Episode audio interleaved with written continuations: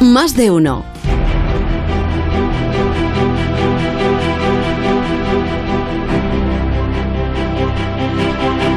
Ahora, con un cuchillo de cocina puedes lo mismo pelar patatas que matar, por ejemplo, a tu vecino.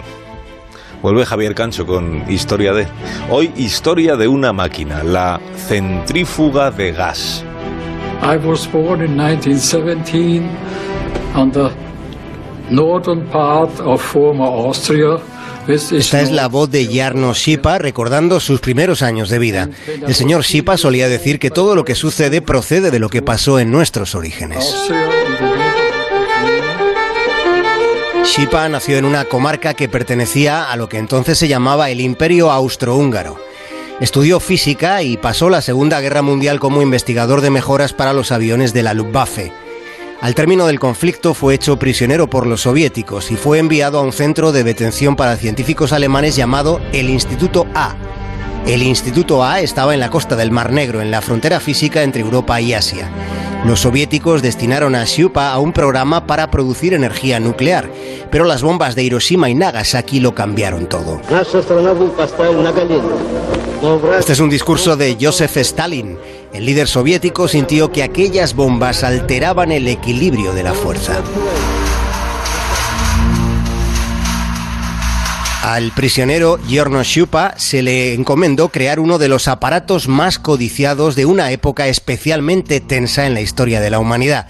La centrífuga de gas fue el método más efectivo para producir uranio enriquecido, que es el combustible de las bombas nucleares. Shupa sabía que si no lo lograba sería asesinado, porque estaba al tanto de uno de los más grandes secretos del Kremlin.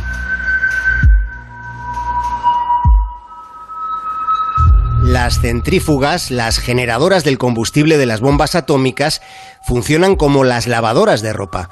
Las lavadoras crean su propia fuerza de gravedad artificial para separar el agua sucia de la ropa limpia.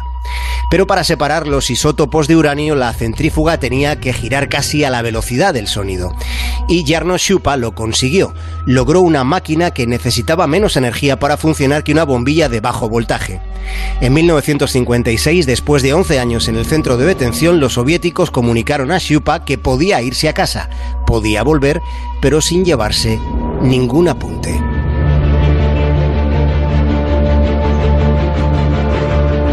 Jarno Shupa había trabajado para Stalin pero detestaba al asesino que dirigía el destino de Moscú. Shupa contactó con la CIA y fue así como en la Universidad de Virginia, en Estados Unidos, desarrolló para los yanquis la misma máquina que ya tenían los soviéticos. Cuando la terminó, Washington le ofreció la ciudadanía y seguir trabajando en su programa atómico, pero Jarno Shupa rechazó la propuesta. Había ayudado a los estadounidenses porque estaba convencido de que la tecnología de la centrífuga debía ser compartida y usada con fines pacíficos. En la década de los 60 la energía nuclear fue vista como una fuente limpia para generar electricidad tan barata que no valdría la pena cobrarla. Este era el propósito de Shupa cuando se instaló en Alemania.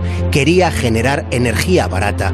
Pero el modelo de Shupa fue robado por un ingeniero pakistaní que vendió la información a Pakistán, a Irán, a Libia y a Corea del Norte.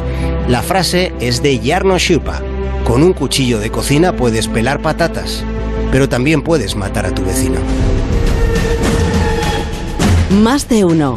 En Onda Cero.